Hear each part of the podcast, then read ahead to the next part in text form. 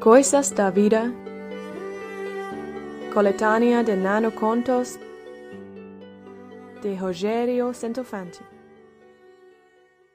Não nasci em cidade litorânea, não fui criado em cidade litorânea, não tenho nenhuma história familiar com cidade litorânea. Sou caipira que deu a sorte de parar na capital quando ainda jovem, talvez como a maioria dos paulistanos de minha geração, mas tenho verdadeira paixão pelo mar, e paixão à primeira vista. Parece coisa atávica. Eu devia ter perto de 10 anos quando minha mãe me levou de trem para um passeio de um dia só ao litoral.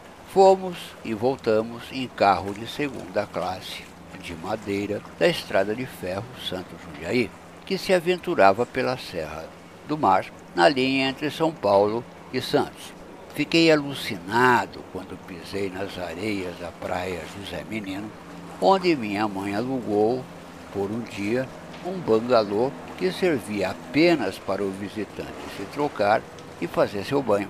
O sanitário e o restaurante ficavam no mesmo hotel que alugava os bangalôs eram pequenos e de madeira, verdes, se não me engano. Lembro-me de muitos deles espalhados por aquela praia.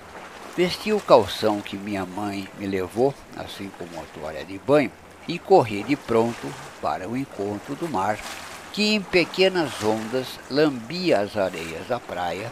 Era maravilhoso. Ele corria sobre a areia, formando uma camada de espuma na superfície e voltava ao mesmo lugar. Tinha um cheiro peculiar. Para tirar dúvida dos iniciantes, levei um pouco da água à boca. Olha, era mesmo salgado. E para melhorar, encontrei uma estrela do mar e algumas conchas. De ruim, e mesmo assim, no dia seguinte, a pele chamuscada pela exposição contínua ao sol e ao sal. Passei o dia naquele mesmo lugar e tinha a impressão de que descobriria mais um universo de coisas que ficasse por mais uns dias. Não cansava. Cheiro, água, areia, luz, calor, brisa e movimento. Tudo ao mesmo tempo.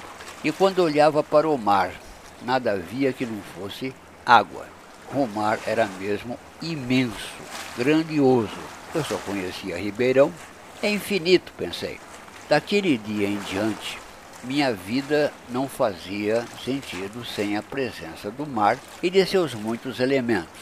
Apaixonei-me de vez quando, em outro dia e lugar, pude ver e ouvir as águas se chocarem com os rochedos. Além de tudo, o mar era forte e muito poderoso. Não foi sem razão que adquiri casa de praia antes de uma para morar. Não sem razão, comprei um pequeno veleiro e com ele explorei todas as baías e enseadas da vizinhança. Não sei razão, mais tarde me tornei marítimo. Preciso do mar com seu perpétuo movimento, como também do ar e de tudo o mais que esteja em perpétuo movimento. Também a vida, inclusive no embate entre as rochas e as ondas.